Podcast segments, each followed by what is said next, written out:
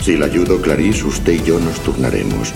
Quid pro quo, yo le digo cosas y usted me dice cosas. No sobre este caso, claro, cosas sobre usted. Quid pro quo, sí o no.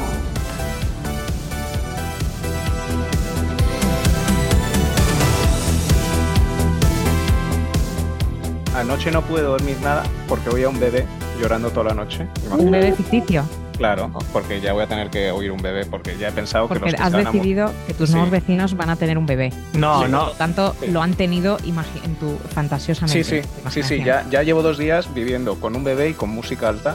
Y con perros. Yo tengo una vecina que se despierta con música, bueno, son los mismos realmente, que se, se despierta con música como de Whitney Houston. Eh, yo creo que es Whitney Houston. Y lo, lo Bueno, oyes muy de fondo. Sí, buen gusto si lo escuchas una, una vez o dos, pero todos los días a las 7 de la mañana. Entonces, mm, yo ya estoy muy alterado con estos vecinos. Luego no, tienen Parkinson o juegan con canicas y se les caen todo el rato al suelo. No, no, esos son, las, esos son mis niñas vecinas, pero ahora que han dicho que sean, estoy como. ¿Y si viene Podría algo ser peor? Puede ser peor. Y luego también los vecinos de arriba tenían un gato. Gracias, Oscar. y le dejaban como un sonajero para jugar. Entonces el gato lo iba desplazando por todo el suelo. A las 3 de la mañana oías como, como ruidos, como Pero cosas esa gente no lo oyen ellos, no les Son, molesta. no, son, son anormales, ¿entiendes? Son anormales, No, no, lo tienen entiendo cero. No, es que no tienen conciencia, no tienen conciencia. Y pasean. es que no tienen ellos a eh, nadie que les moleste. y Entonces no saben, ¿sabes lo finas que son las Hoy, paredes? a lo mejor lo van a tener. Eso de- no es verdad porque cuando yo hablé con mi vecino y le dije, tío, es que mm, no sé, es que se oye todo por estas paredes y tal, y me dijo, bueno, no te prometo nada, son niñas. Y yo, pero Ya. es hijo de la grandísima Sí. puta. Sí, a nosotros niña, también dicen cosas, eh, sí, son, son cosas así.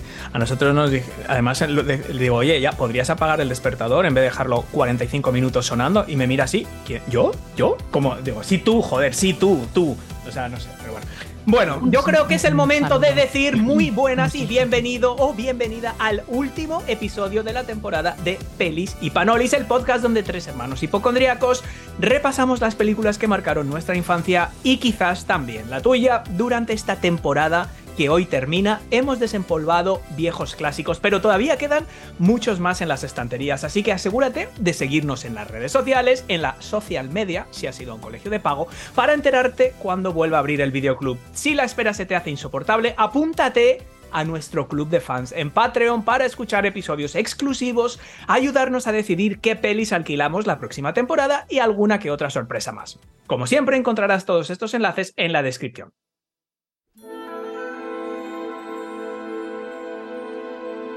Pues para despedir la temporada en paz y con buen sabor de boca, hemos elegido una peli alegre y sin ningún tipo de polémica para que no se te haga bora.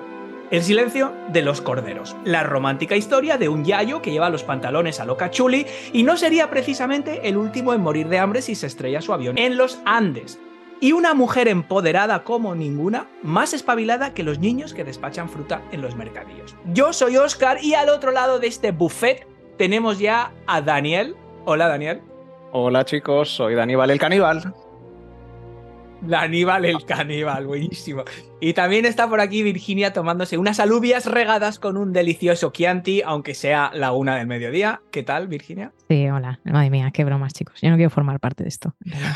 Eso significa que los panolis están en sus puestos, así que Ale, Dani, recuérdanos, Daníbal el caníbal, de qué va el silencio de los corderos y vamos a poner en marcha este tinglado.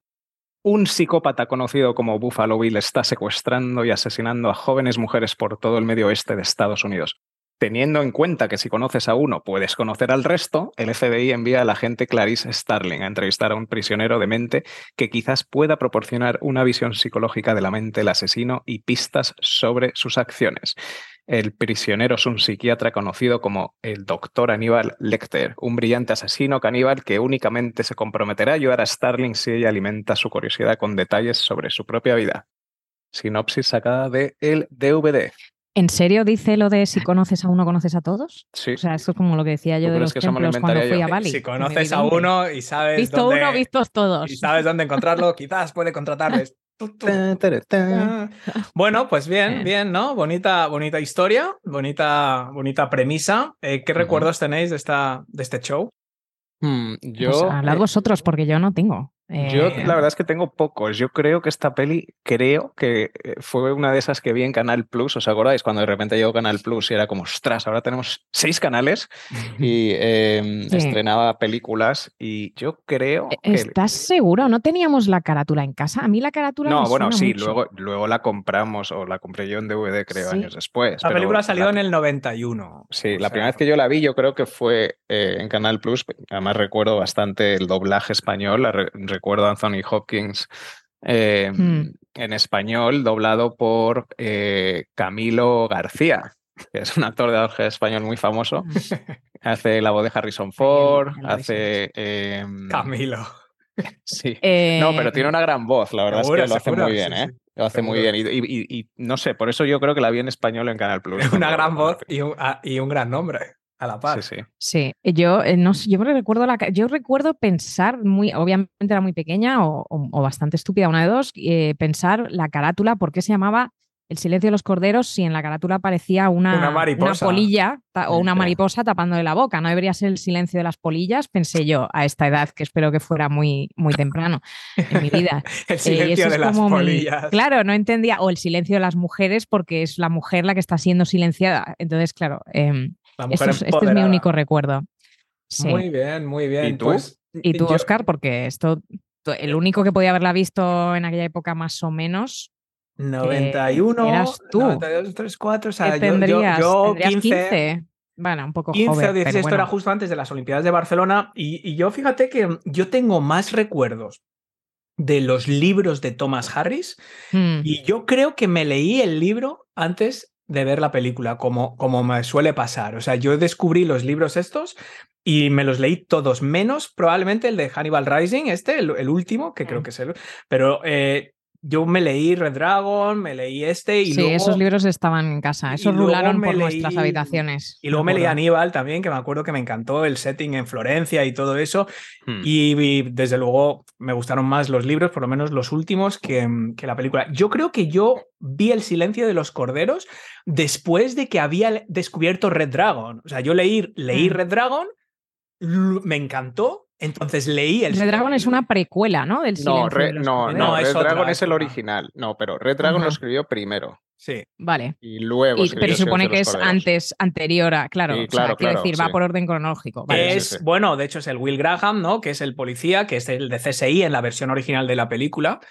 Em, eh, luego es el Edward Norton, me parece, ¿no? Que, No, bueno, en el remake, sí, sí, en el En el remake. remake, sí, luego hicieron el remake, pero es una precuela, em, es otro el malo, pero Aníbal Lecter salía ya o se le mencionaba. Sí, Aníbal Dragon, Lecter ¿no? sale y de hecho le, eh, es actuado por Brian Cox, que ahora Mm. está de moda por Succession. Ujú. Mm.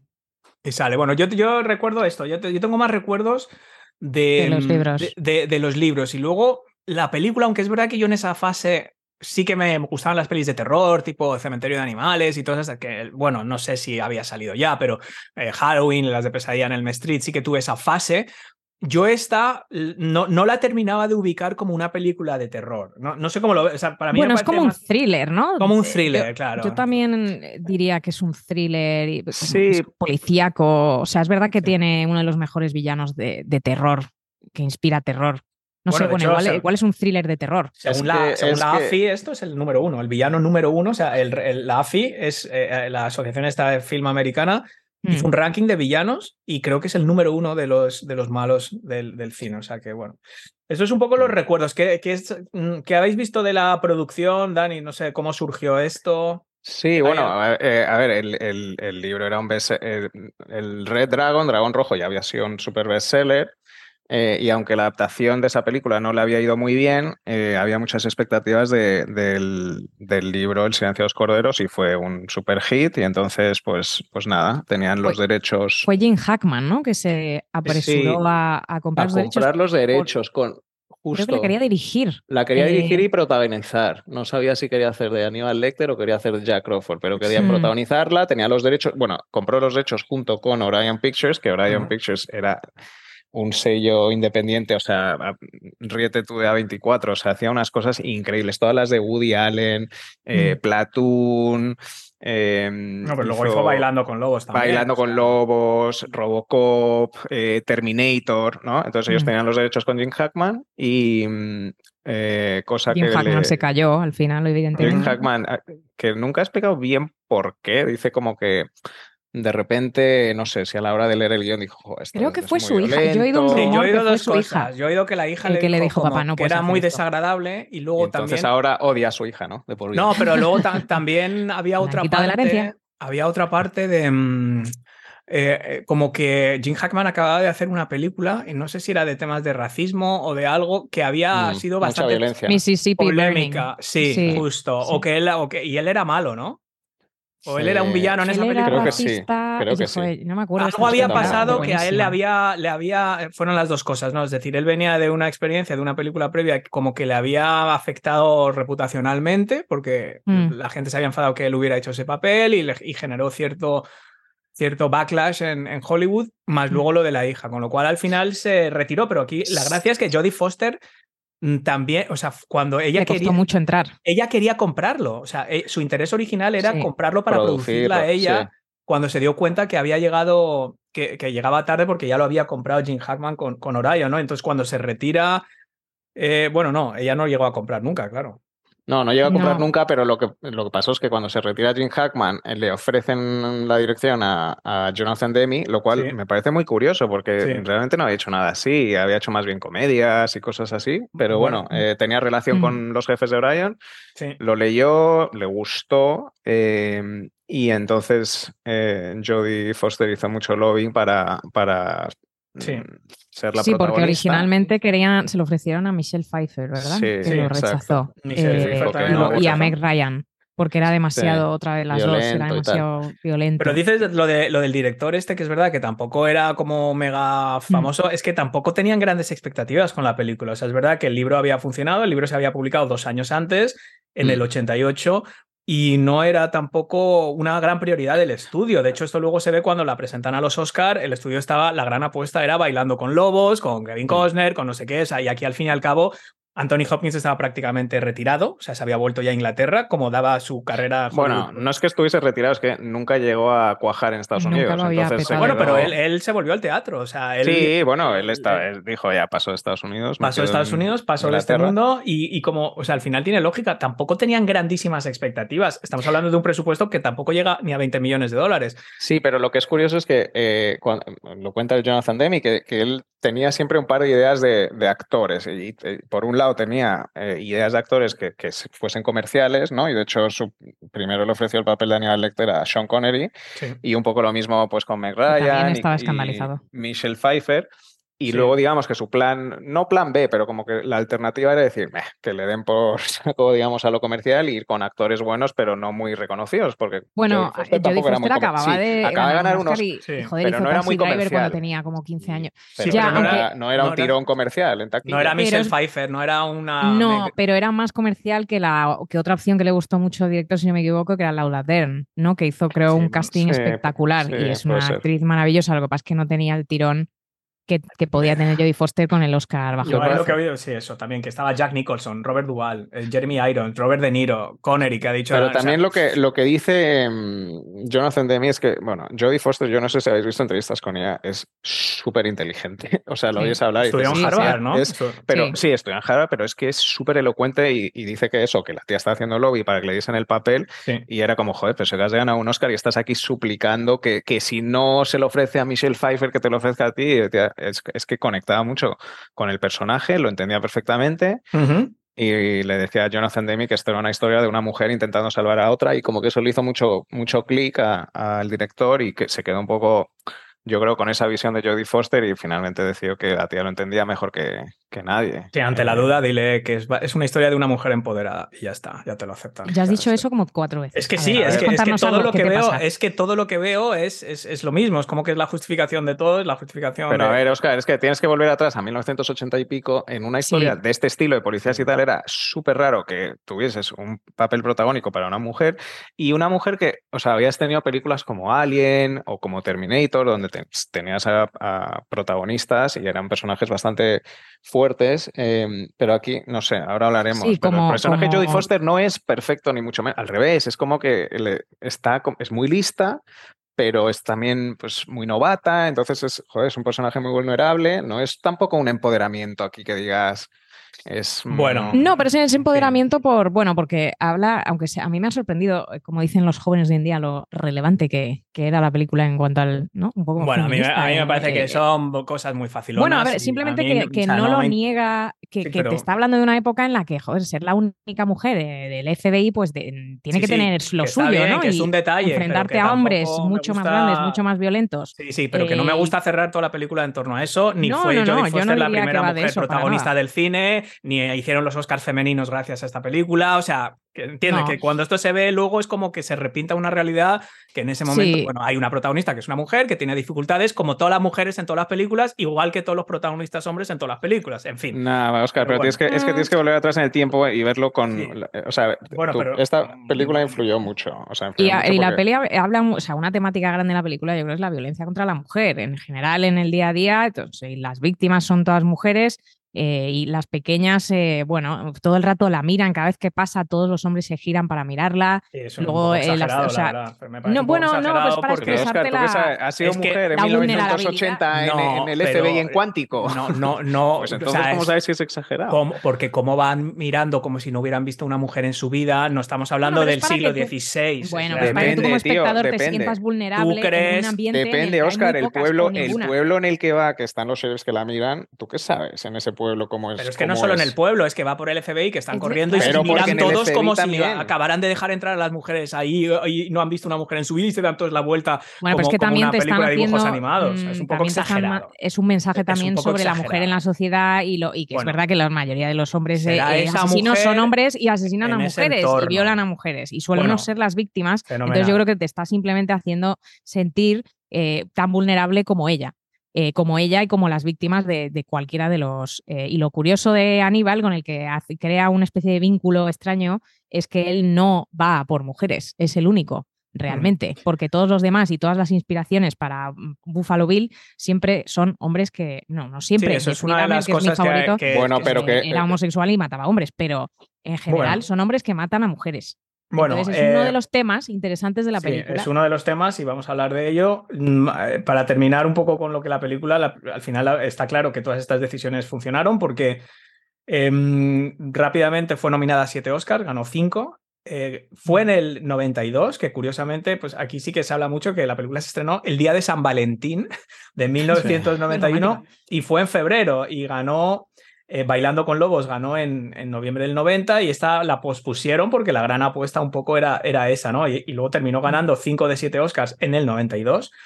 Eh, fue una de las, creo que de las únicas tres películas, o no sé si ha habido más desde entonces, que ha ganado los 5 Oscars principales. ha, habido solo tres. Sucedió una noche de Frank Capra y alguien voló sobre el Cuco. Esta fue la tercera. Y esta fue la tercera, número 23 del IMDB, más más de todos los tiempos. Titanic, que ganó 11 no pero no, no, no, ganó los principales. Ah, no, es verdad. Leonardo DiCaprio no actor, actriz. Es verdad. Luego, número 61, mejor guion, no, sé qué asociación también. O sea que, bueno, básicamente se supone que es una. Eh, o sea, de todas las formas objetivas, el presupuesto de esos 19 millones multiplicó por más de 10, o sea, 270 millones de facturación. Y luego también un tema ahí que estamos hablando de un poco el, mm, impacto que tuvo, esto sí que me ha parecido curioso, la, controversia al final, eh, hubo muchas protestas eh, que le afectaron bastante al director. Y curiosamente el director después hizo Filadelfia, un poco en parte como para resarcirse con la, el mal sabor de boca que había dejado en, la comunidad gay, trans y de, todo lo que había que se les pintaba como unos mm. malos o, como mm. o, era la interpretación que se había tenido. O sea, y esto por lo visto, por, y he visto varias entrevistas y eso le, afectó bastante porque mm. pero en principio no era una cosa que lógicamente se intencionaba, pero bueno, que o sea, las cosas ya se le dan muchas vueltas y se rebuscan mucho, pues le pusieron culpable y, ya está, pues un escarnio público en la ceremonia de los Oscars, creo que hubo protestas, pero con policía y con todo, tuvieron que desalojar a ah, gente. Sí, ya en los, Ya en los sí, sí, sí, en la ceremonia ya se creó mucha polémica, sí. Sí, sí, sí, es verdad. Y, Bueno, mm, es un sí. en la peli, yo que he ido a verlo, a ver la polémica, porque efectivamente esta peli hoy en día yo creo que incluso sería, ¿no? Tendría una recepción más, más eh, compleja, Fuerte. complicada, ¿no? Sobre todo ahora con el que se está debatiendo tanto el tema trans y tal.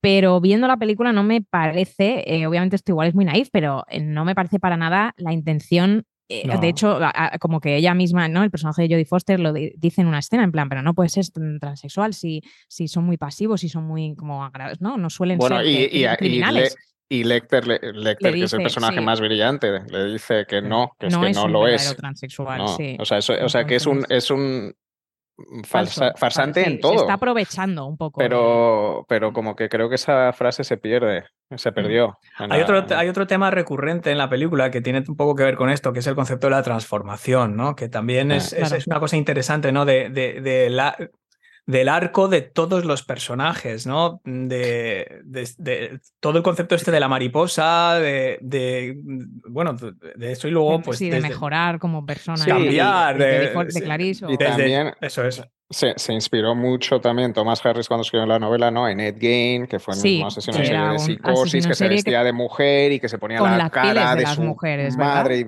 sí, Mm. y Mm. también, eh, bueno, en otros asesinos en serie, como Ted Bundy, que Ted Bundy, e- eso de que se ponía el brazo, la escayola de mentira Sí.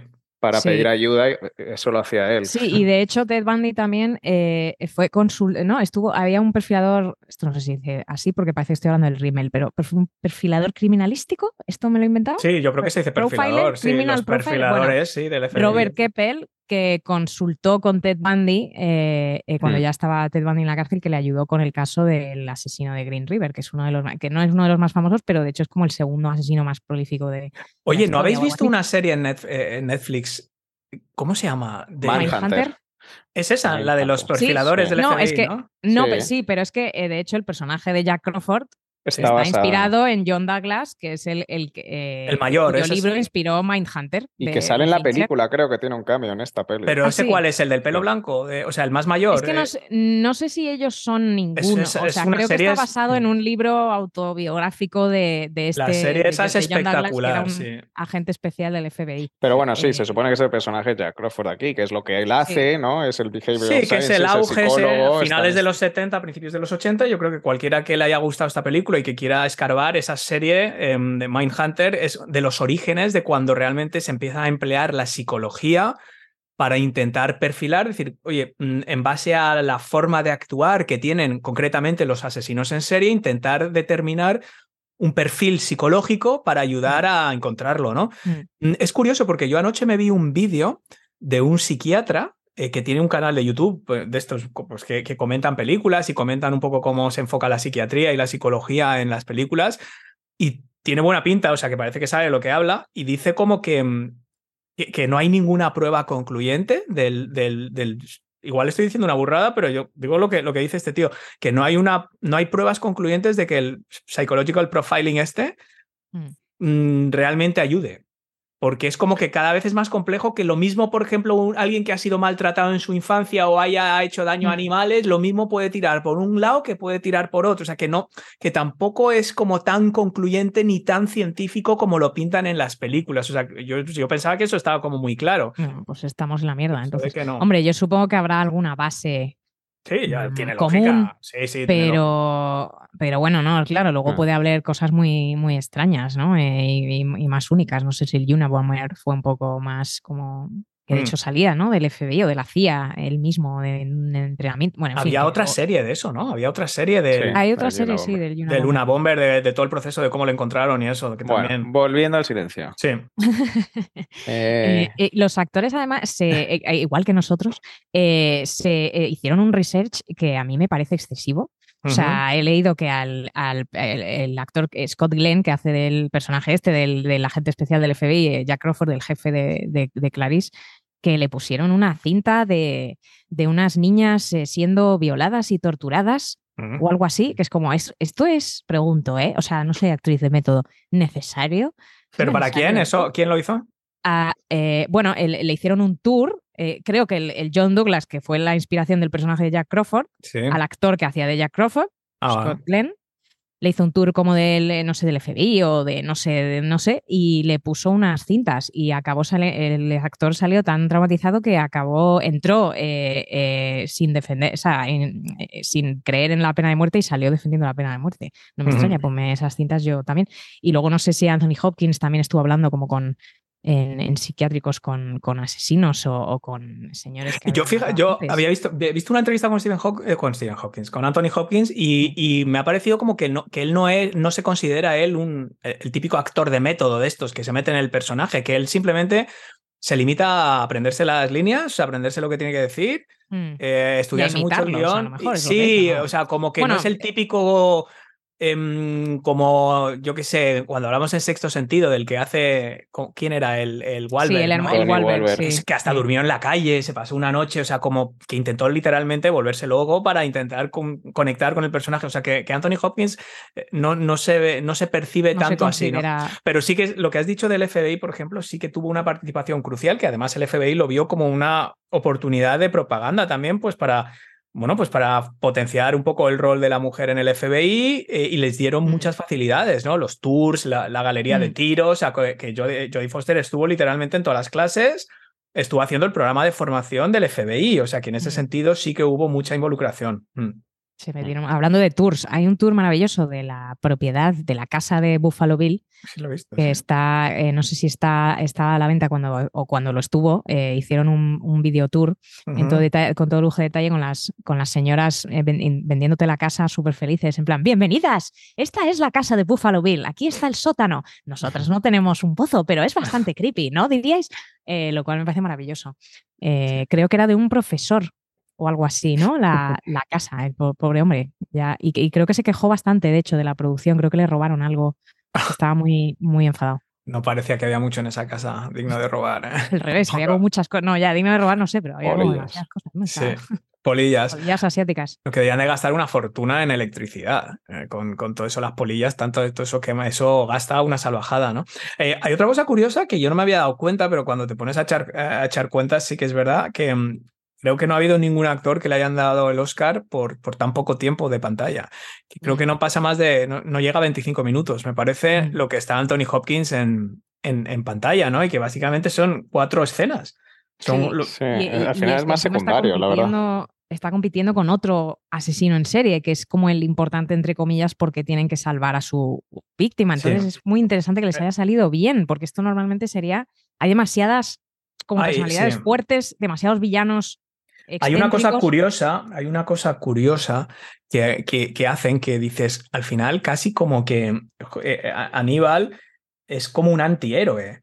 Eh, no, no, no es. eh, eh, leído- Lo pensé, No sí. es el villano, porque el villano es Buffalo Bill. Claro, y él mata a, a- a gente que nos cae mal. Es como el malo, mentor, o sea, machistas, claro, a ella en no la- va a matar. Sí, claro, en la la enseña. En la historia tradicional, en la historia, o sea, en el guion tradicional o en los distintos, en- dentro del mundo del storytelling, él tiene el rol de mentor. Es Obi-Wan Kenobi. es Yoda. O sea, es un poco, es, es- es- efectivamente, es un mentor oscuro, pero mm, es Igual es como una especie de Dexter, ¿no? Eso es un. Porque es Sí, como que bueno, Dexter ya- La peli cuando va, Sí, va a matar al, al tipo ese que nos cae a todos fatal. Quieres que lo maten, o sea, es que esto está quieres hecho que lo a mate. Claro. Y, y ella sabe que a ella no la va a matar y se siente muy tranquila. y Es que es tiene como, estos no, giros, no, claro, tiene estos giros como decir, es un asesino, pero con, un- con decencia, oye, porque luego pero defiende, defiende a Jodie Foster, este hombre que la ofende en la cárcel, luego él le mata, em, Sí. y, y luego quieres que mate a Chilton, o sea, esto lo hace magistralmente em, el, el guion y supongo que el libro también originalmente, yo tampoco me acuerdo del detalle del libro en lo que varía,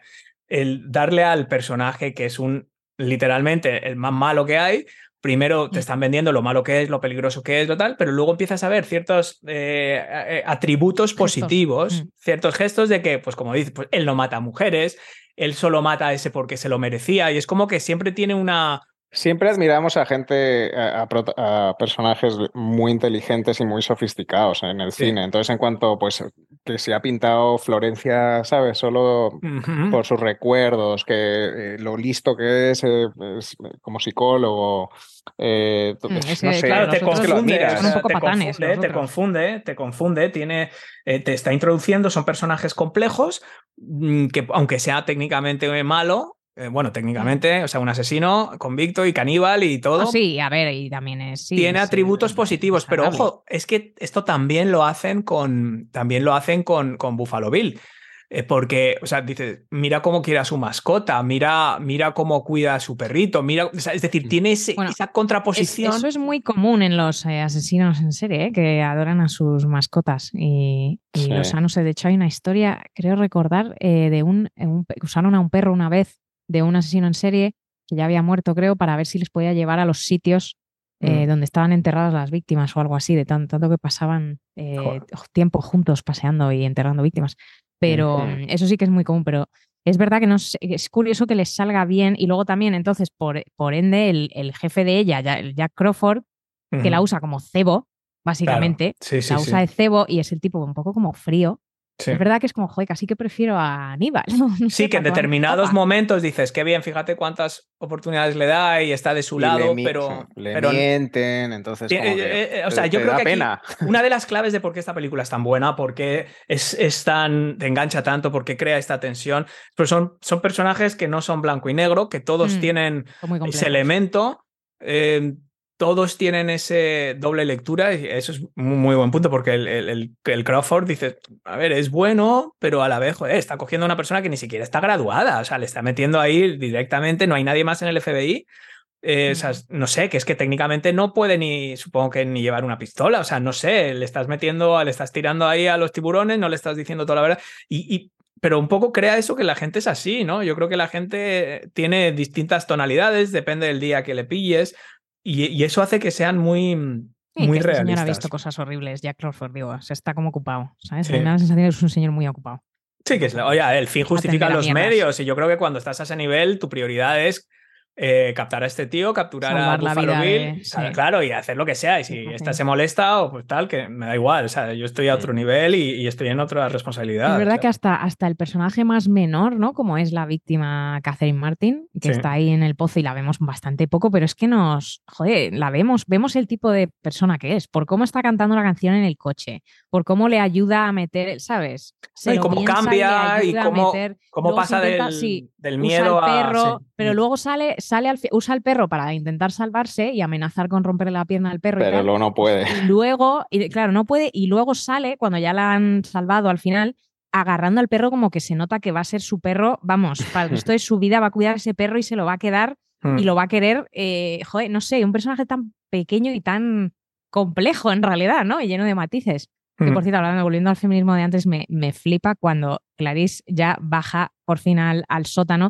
y encuentra todo el percal y está la otra chillando en el pozo, saca y la otra está como, calla, coño, joder, cállate, Sí. cállate, joder. ¿Sabes? No hay, me encanta que no sea como, ¿has venido a salvarme? Sí, porque somos amigas y las Sí. mujeres siempre se salvan. No, en algunas unas a cosas es como otras. muy profesional. "Calla, coño". De hecho, yo creo que eh, eh, la- eh, eh, copiaron un poco su personaje en Expediente X. Me recordaba un poco a, Sí, me a- recuerda. a Dana Scully, que es como eh, eh, desde cómo lleva un poco el pelo y cómo es como muy profesional. Es Incluso, o sea, sabes que se está cagando vivo al final, pero está como, Ay, eh, soy le tiembla la mano, pero no, no muestra mucha mucha humanidad más Sí, allá de esa hiperprofesionalidad muy- con su chaquetita siempre impecable, el bolsito, el no sé qué, el que eh, sí.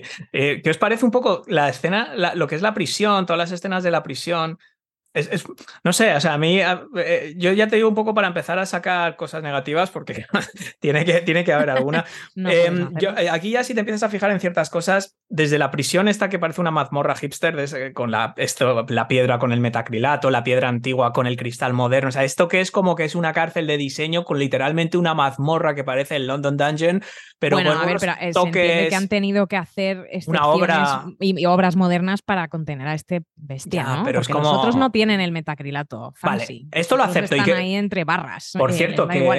que el- no, no sé si esto es correcto, pero me pareció oír o leer o ver, ya no sé dónde lo he visto, si en un vídeo lo he leído, que estas escenas de, de Jodie Foster con él se rodaron por separado, o sea, que ellos en ningún momento estaban cara a cara, que se ¿En grabaron, porque sí, sí, que Anthony Hopkins aparte le metían ahí, lo atornillaban, tardaba, tardaba 15 minutos en abrir y cerrar tal, y lo grabaron en distintos días, o sea, que Mm. Jodie. Foster y Anthony Hopkins se vieron, se el primer día y se vieron al final. Que no. que Bueno, no. búscatelo.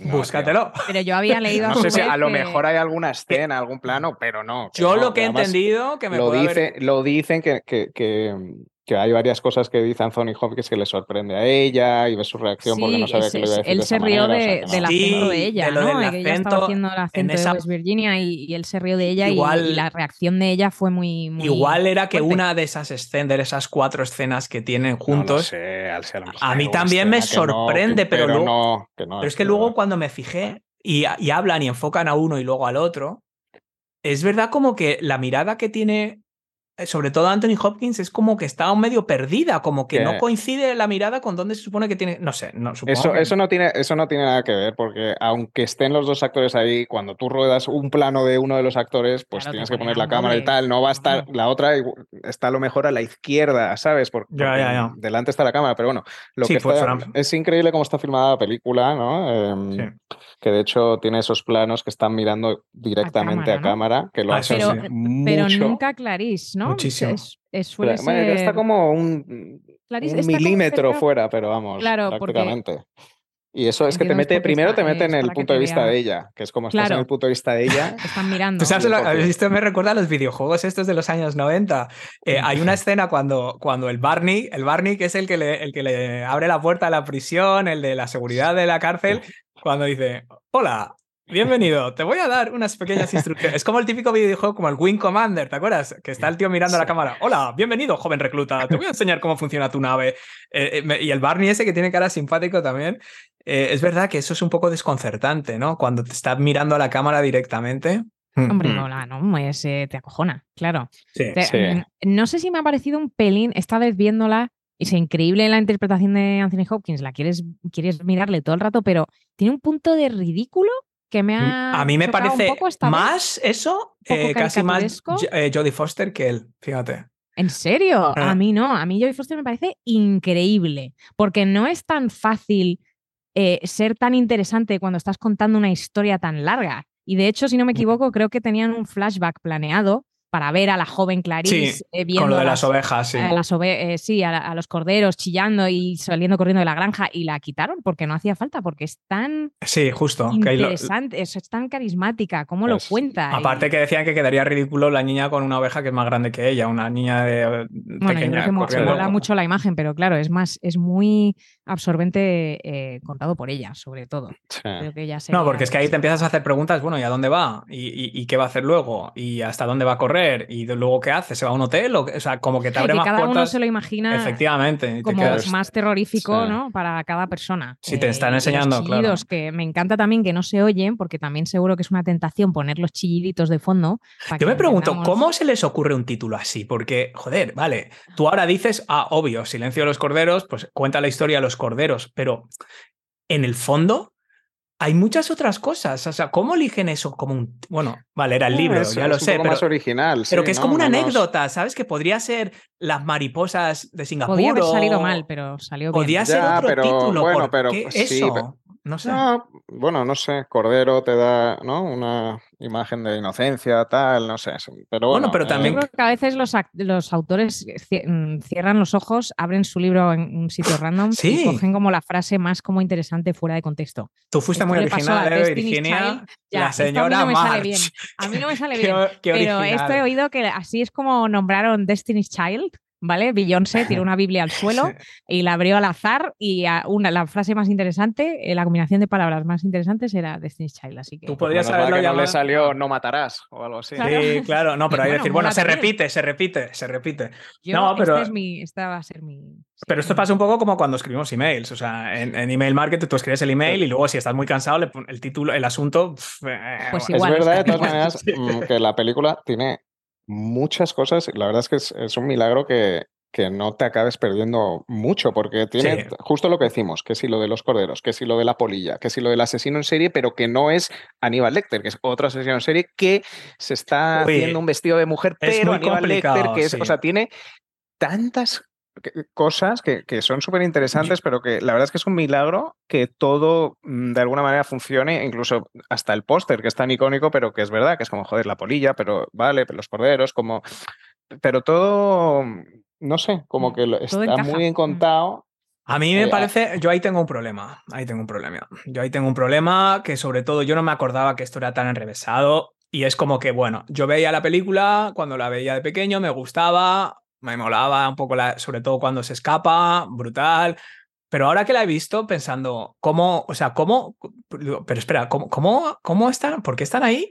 ¿O por qué saben lo de las A mí, mariposas? a ¿O mí eso porque me, es pasa, que- me pasa, es decir, que me pasa con el final, que todavía eh, siempre me ha confundido. O sea, me, me encanta el montaje paralelo que hace al final, que es otra cosa Eso es brillante. brutal. Donde sí. crees que, sabes, bueno, todos Eso ya se ¿no? hace Es mucho hoy en día, mítico, pero, sí, pero en su día fue revolucionario. ser, claro, había Y a plan, oye, así, vamos a perder al público, funciona, no funciona, y es un truco como que algo que haría Hitchcock, ¿no? Básicamente, Mm. engañar al público. Bueno, pero sí que me confunde un poco por ¿Cómo qué él está ahí, por qué Buffalo Bill está en esa casa, o sea, porque ahí es donde Mm. vivía una que él, La madre Buffalo- de él con la que trabajó, o, o bueno, una señora. No, no era la madre de él, era una señora Era su jefa. Vale. Era, él bueno, la que la había Y contratado. la otra, y la primera que mata.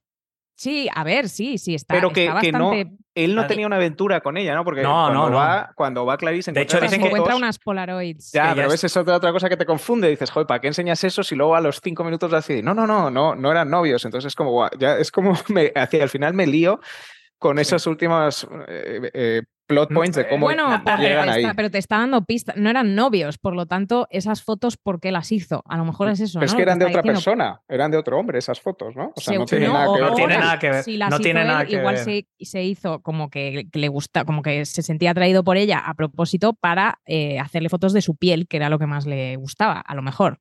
No Ya, sé, yo, ser, yo sí, lo no leí un poco así también. No sé, no, Pero no tiene a mí nada lo que me ha llamado es lo del boli. ¿Cómo coge el boli? Ya lo es, sí. Bueno, Es Aníbal Lecter. Tienen Sí. ahí con la máscara esta, que por cierto la diseñó el, alguien, ¿no? Del fútbol americano que diseñaba, o de hockey, o de ice hockey. Ahí en, los extras del. DVD ven que tienen todas las pruebas, todas las Sí. pruebas que hicieron, sí. Tiene la máscara, tiene los brazos cruzados, está en el straight jacket, está Sí. ahí como, como le- medio levitando en, en Ya, un- luego no sabes bien cómo. y ve el es- boli y mira el boli Sí. y ya está. Y cortamos a. Esto es que me encanta porque yo, o sea, como cuando escriba guiones, voy a hacer lo mismo. Voy a decir, mira Sí. el boli, el boli le devuelve la mirada, cortamos a, se ha escapado. Sí, es que, es Bueno. que, bueno, eso es solo una, ¿eh? cogido pero- el boli es tu problema. Yo. Claro, Pero paso. eso, eso, por ejemplo, lo hace Spielberg mucho. eh, y, y con cosas que la gente, yo creo que ni te das cuenta, pero Joder, que no pero tienen mucho thrillers, sentido. ¿no? Es como. Ya, pero mm, Spielberg al final es como que sí que tienes esa suspensión de credibilidad porque ST No, es pero- Indiana Jones. Es, No, o sea, pero son cosas como de, de lógica, como por ejemplo, en, eh, justo Pero- lo pensaba el otro día con- en Parque Jurásico, en la escena de cuando bueno, vaya, me voy a desviar, pero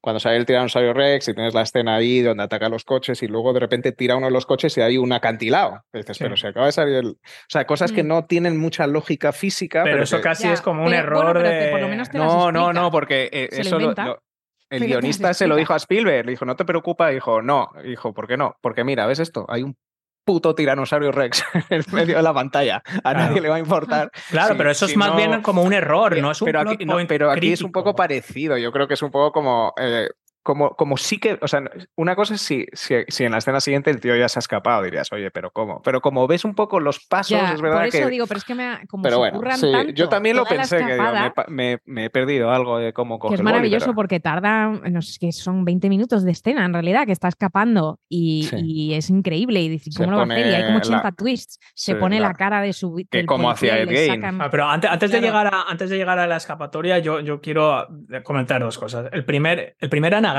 ese, cuando le dice lo de que mire en el trastero, mira inside Ah. yourself, que le Sí. dicen, yo en español no sé, esta la he visto en inglés, por ejemplo. Yo ahora esta vez la, esta la he visto en inglés, no sé cómo la vi originalmente, pero esta la quería ver en original. No sé cómo dice eso, pero lo de look inside yourself, porque, o sea, me parece innecesario, me parece muy ridículo, francamente, me parece muy ridículo que Los lo encuentre son un poco muy heavy, que, que, solo con el look inside yourself, que en esa ciudad había los trasteros, eso, bueno, venga, vale, pasa. Es decir, lo tuve que ver varias veces para entender qué, qué ha pasado. Luego, al final otra vez, cuando lo del Fool's Gold, cuando es Mm. otro anagrama de cuando le dice el nombre, que luego resulta que ese nombre es Fool's Gold, no, ¿qué es? Que es un, no sé, No, un no, producto no, químico que es Fool's Gold, que quiere decir que es mentira, lo que les ha dicho es mentira. Y gracias a eso, Anagrama descubre que es mentira y es luego cuando va que lo del mapa parece que es demasiado random para ser random. No sé, es muy...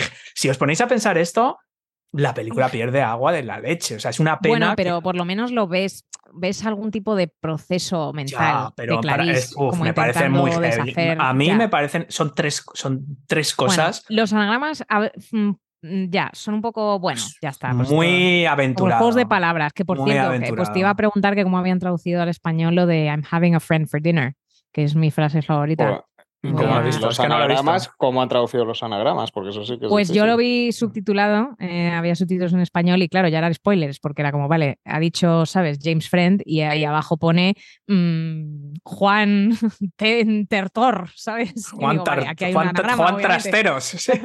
Juan Trasteros Baltimore. Claro. se llama. Eh, No sé, es pero- ridículo. Y cua- bueno, lo del pues full gold es extremo. Lo del full gold ya es extremo, porque es un nombre, entiendo que quieras buscar otro nombre, lo entiendo, y luego de ahí, ¿cómo sale de ahí? Yo- ¿Cómo era lo de... Cuando, ¿Cómo llegan al, al GAM? Era porque empiezan a mirar en las clínicas, ¿no?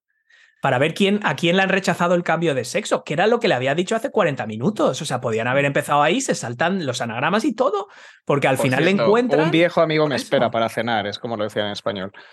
Ah, Eh, no, lo del final era porque por el, por el perfil que les da Lecter, les da un perfil de mirad en, en En las cuatro clínicas, estas son los y- cuatro grandes Y hospitales. entonces dicen que, encuentran un match con alguien que eh, había se lo recibido habían una multa denegado. sí. y que había recibido una multa, ¿no? Porque había intentado importar en el aeropuerto de Los Ah, Ángeles las mariposas. esas. las polillas, las mariposas de. Joder, la China. verdad es que vaya casualidad, ¿eh? Que Sí, haya dos de estos en el... Sí. cerca, Sí, en estados... Eh, Cuando al final parece que lo de las polillas, si ya sabes que no están, que no, lo- que, que no son nativas de Estados Unidos, te claro que alguien las ha tenido que importar, no sé. No eh, parece. Eso que, también por me cierto, parece una Otra trampa. cosa que me que yo creo que inspiró a Expediente X, cuando va a ver a sus tres amigos estos que son medio geeks y Sí. le explican de dónde Sí, vienen esa tal. escena, eh, ¿qué son, cojones? es- pero son esos personajes los mismos que salen en Expediente X, ¿os acordáis? Que había un grupillo que iba Mulder siempre me a hablar con ellos, un, cien- un- Los sí, que luego se pasó la sí. película de Mel Gibson esta de conspiración, los conspiranoicos estos, ¿no? ¿Cómo se Bueno, llamaban? sí, los, sí. los conspiracies o los, los Me conspiracy theories. me Sí. Sí, hay Eh, un grupo de fanáticos de estos sí. de la conspiración. sí. Que también le piden Eh, salir, por si había dudas. ¿sabes? Bueno, por Que si no se nos no se pillado bien el uno mensaje todavía, solo falta que el Buffalo Bill al final se quiera casar con ella. Tirándole esperma a la cabeza. Bueno, ¿sabes? también No. la está así como tocando, ¿no? En la oscuridad. No sé, Sí. luego, bueno, la escena del escape yo creo que esa sí que es... es- A mí me encanta, es antes, antes del Brutal, escape, sí. me- Mm. que me parece otro, sale solo en una escena, pero me encanta la senadora, ese momento que tienen ellos Ah, sí. dos. Me- no sé, sale un, pero cómo eh, expresa y todo, ¿no? Esa actriz me parece que lo hace Pero ahí debía tener como debía tener como 35 años y parecía que tenía 65, o sea... ¿Quién? Era otra época. La Se senadora. fumaba todavía Ah, en la senadora. públicos. Sí, ¿verdad? No se Ya. sabe qué edad tiene, se supone que es Sí. joven porque tiene una hija Bueno, adolescente. Otra época, Anthony Hopkins tenía 20 años cuando hizo esta película. Fumaban Sí. mucho. No, es broma. eh, pasando. Eh, Pero- pero... bueno, me gusta mucho esa escena eh, y, y me encanta lo que hace él con los ojos al final, eh, cuando, cuando le dice, me encanta tu traje y, y con eh, la combinación de la máscara y, com- y los ojos y tal, Sí. es La boquita eh, bueno, abierta. es icónico. Detrás de, es- la, de la es- máscara. No, el performance de Anthony Hopkins en esta película, ya te digo, entiendo lo que dice Virginia, que hay momentos, Es un poco Ah, voz a caricaturesco, veces, ¿no? ¿no? No, Es no a ver, la no, voz... cuando ves cuando ves Mindhunter y ves psicópatas de verdad, pues sí, te das cuenta que este es un poco caricaturesco, como que Joder, es un- Dani, yo me es- acuerdo que me solías decir lo de. Lo de sigues escuchando los corderos, Clarice, y me ponías esta voz. Han dejado de chillar. sí. Yo escuché sigues, en, una, en entrevista con Anthony Hopkins, sabes que fue, fue a una de las salas de cine de, de- de- de- no sé si fue de Strangis, de Incógnito, o era un pase de estos para prensa y tal, y estaba sentado viendo la película y, y en un momento dado de la película se acerca o sea, a los que tiene sentados delante, les dice, os estáis divirtiendo. y creo que pegaron un bote. Sí, sí, es, es un Bueno, creo que una de sus inspiraciones para la voz fue era Truman Capote, ¿no? Que, joder, si hablamos de voces poco realistas, si escucháis a Truman Capote os pensáis que está haciendo un personaje todo el rato. Yo creo que es, es- es habitual en Hollywood que le den Oscars a gente que pone voces que están rozando lo absolutamente ridículo, ¿no? Como Natalie Portman en Mm. Jackie, que, bueno, no se lo dieron, pero estaba nominada y yo es que no pude, no pude con eso. Oye, ¿qué influencia, que dices lo de la voz? Eh, eh, Hal tuvo la influencia de. mm, Ah, del sí, también de- de- de- O sea, del comportamiento. Eso sí que. Es sí como del tono de la voz, ¿no? Como más clínico del El robot. tono de la voz, ¿no? de De- 2001, ¿no? Sí, Sí. Eh, como más. eh, un Creo que eso lo ha dicho el propio britan- como semi con un toque así. No, es un toque como transatlántico. 100% neutro. Es un tono, si te fijas, no tiene expresividad. Tú cuando hablas, Se Mm. nota si está sonriendo, se nota un poco el, el tono de la voz, eh, expresa o refuerza o contradice lo que estás diciendo con la voz, ¿no? O sea, el tono. Hmm. Pero ¿Qué él, estoy haciendo ahora? Claro, no, no, ni siquiera porque tú has dicho qué estoy haciendo ahora. Ese ahora ya, ya estás dando una indicación, es qué estoy haciendo ahora. No, no, no, no hay. Más robótico, más. es clínico, robótico, más- claro, no, no Junto tiene. con la- el uniforme blanco también, ¿no? Que te No, da si es que eso es muy aséptico, no sabes lo que está diciendo, no parpadea, no tiene expresividad con los ojos, no, no está parpadeando, no mira para un lado o para otro, te mira directo a la cámara, no tiene entonación, no tiene ningún tipo de gesticulación cuando habla, está recto, quieto, no mueve las manos, es decir, solo Mm. no, no, entonces es como un robot, porque No, claro, y cuando se escapa, que está, cuando empieza a darle con la porra al otro, tampoco, o sea, se ve que lo está disfrutando, pero, pero aún así es como, es como el Terminator. se muy robótico. Mm. Sí, sin embargo, es como tranquilo, un señor robótico. como que se está quedando calvito y que respira con la boca abierta todo el rato. Es como una mezcla muy curiosa. Que tienes el pero- plano ese tan increíble donde se acerca al cristal y ves a los dos reflejos, que por eso estaban juntos, Oscar, ¿te acuerdas? Sí, ese sí, plano? sí, sí, sí. Yo no sé, pues no sé dónde lo habré. lo- lo- No, sé, a lo mejor alguna escena, un Igual día una o algo.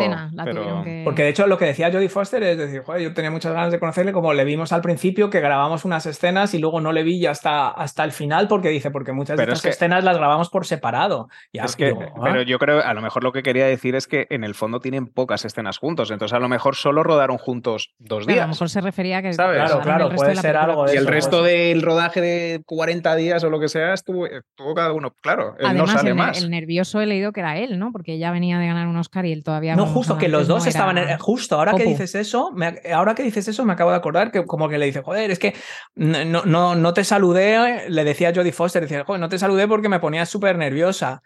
Y luego dice él, no, me ponías nerviosa tú y que se dieron un abrazo y no sé qué. Yo sí que estaba nervioso de No. actuar contigo o algo así, no lo sé.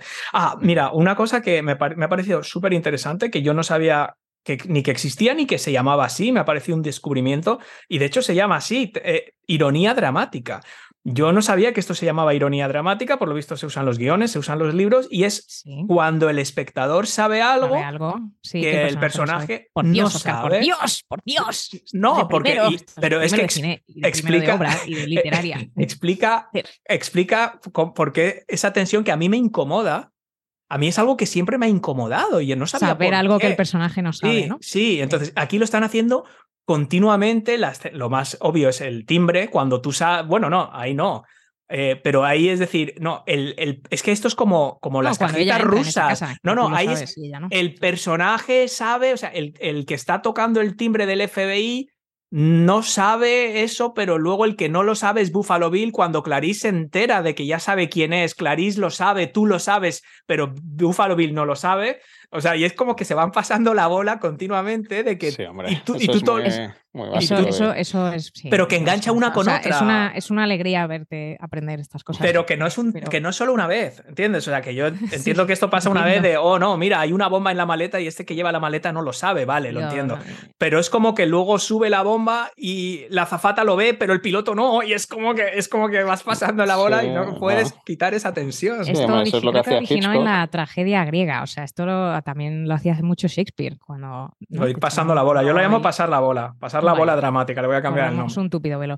Eh, hay un dato que sí que es posible que muchos no conozcan, como este que Ujú. acabas de, de soltar, pequeño Ujú. lerdo, que Ujú. es el del póster, es el, el- Es el mismo al principio que al final. que Ah, no. esconde los cuerpos de siete mujeres en el póster. Ah, eso no Ah, sí, en la La polilla. ¿no?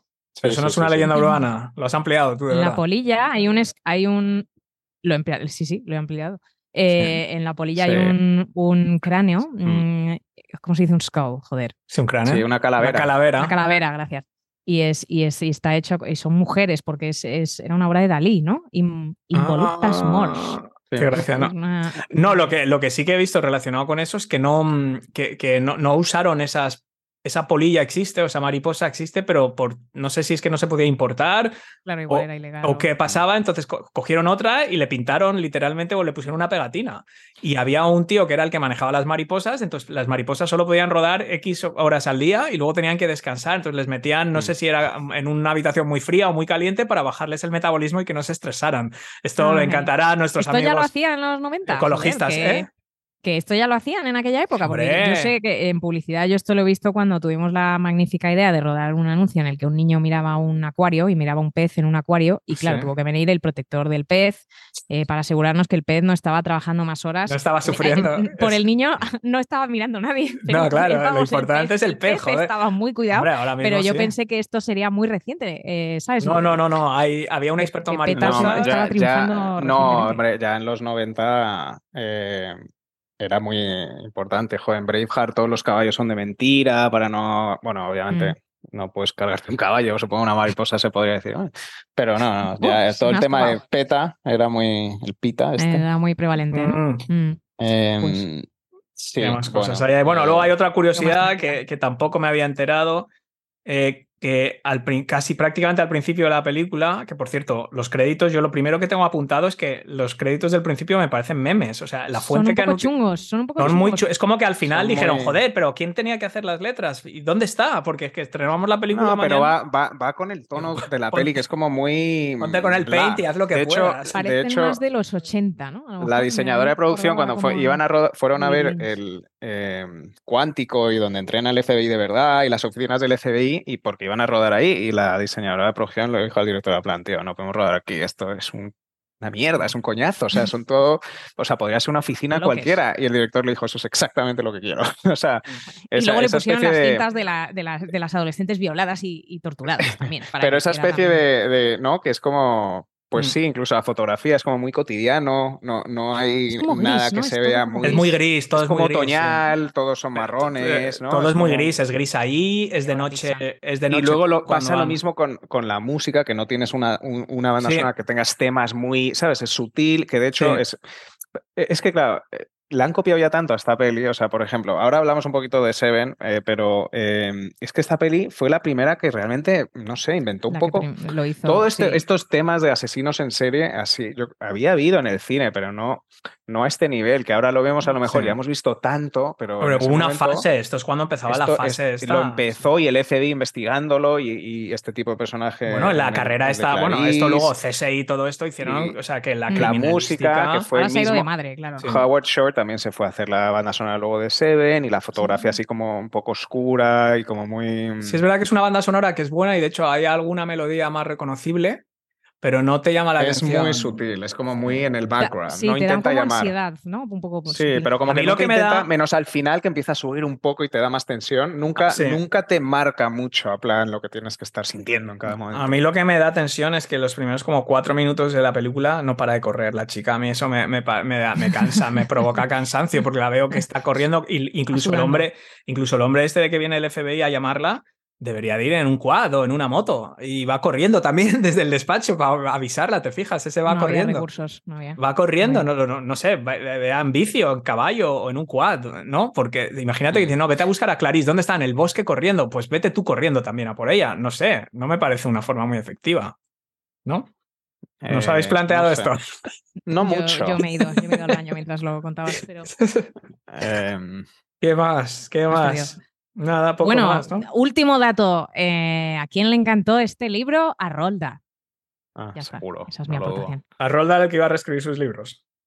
A Rolda, de quien espero que no reescriban sus libros, pero. Bueno, imagínate cómo reescriban este. Sí, este habría- o- Este habría, bueno, no, este... De todas maneras, lo que dicen, porque sa- vi una entrevista con el guionista que también le afectó mucho toda la controversia, donde dice que, que, claro, que en la novela, por lo visto, está todo pues como más explicado. El- Obviamente en una novela tienes más tiempo, más páginas y, y puedes mm, transmitir los pensamientos de Buffalo Will. Entonces, como que todo este tema trans está como eh, más mm, explorado y, y queda un poco más claro. En la peli tienes una frase y poco más, porque al final, claro, pues con No entre tiempo, corderos, polillas, 28, eh, Yo, claro, sinceramente, los tics del FBI ya no te da tiempo a entrar mucho Yo más en...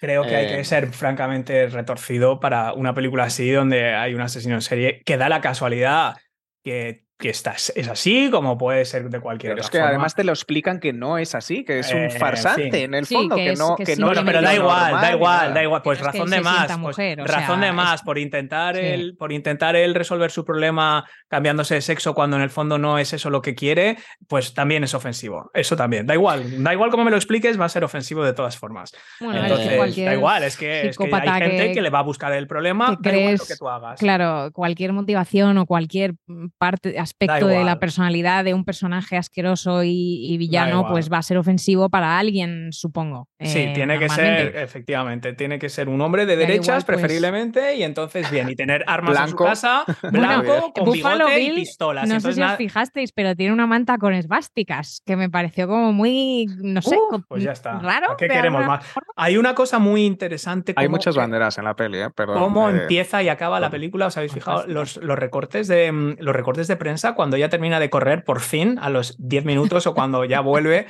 y, ¿Por qué no se y- quita el jersey? y- y entra al despacho? Pues porque otoño. frío, porque te quedas frío, Virginia. Justo es ahí cuando no te lo tenía que No, haber quitado. en la mamá, llegada, ¿no? en la llegada. Ahí, ahí es como Cuando llega y está viendo la, en la pared de Crawford del, que tiene todos los las fotos de todos los crímenes y los recortes de periódico de Buffalo Bill, cuando al final le mata y entra a la luz em, y se ve que él mismo los tiene esos mismos recortes y entonces la Mm. película casi empieza y termina con esos bookends que es lo- esa misma escena que todavía creo que ni han acabado los créditos y cuando acaba al final antes ya de la graduación tiene él los mismos recortes suyos en la nevera o donde sea que los tiene, ¿no? Con, es- y, y está chulo, eso, eso está chulo también. Es que es, perfecto. Realmente el guion fíjate. es brutal. El guion es brutal. Sí, el guion y las interpretaciones que hacen que nos, que nos importen todos Todo, tanto. y, cómo está y escuchar, es como una peli donde siento que he escuchado mucho. He escuchado a todo Cristo, he escuchado al, al Hannibal, he escuchado a la Clarice, he escuchado al Buffalo Bill, a la Catherine, a todos. Es, Sí. eh, todos contando sus historias y eso, joder, eso no es, no es normal, Sí. porque una peli así, Mm. mucha, que mucha gente podía pensar que es aburrida, sobre todo en aquella época que no se había visto, como decía, bueno, pues Bueno, pues yo creo que aquí le, po- aquí le podemos poner unos bookends, ¿no? Yo creo que aquí es un buen punto para dejarla. Eh, y en realidad, esto ha sido El silencio de los corderos. Y aquí mismo termina la primera temporada de Pelis y Panolis. Si has disfrutado de la compañía y quieres que haya otra temporada, es absolutamente necesario que nos sigas en las redes sociales y dejes una valoración de 5 estrellas en Apple Podcast o una recomendación en Spotify. Y si mientras tanto quieres acceder a episodios exclusivos, ayudarnos a decidir qué pelis nos alquilamos la próxima temporada y alguna sorpresa más, puedes apuntarte a nuestro club de amigos y encontrarás todos los detalles como siempre en la descripción. Hasta que nos volvamos a oír, yo soy Oscar Yo soy Dani. y yo soy Virginia. y gracias por rebobinar y hasta la próxima temporada. Adiós, adiós, adiós. Adiós, me voy a Adiós, tomar un Chianti.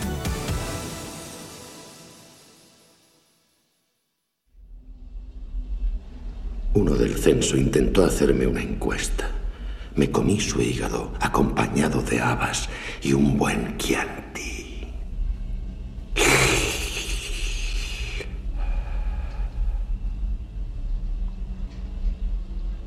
Vuela a la escuela, pajarillo. Vuela, vuela, vuela, vuela. Vuela, vuela, vuela,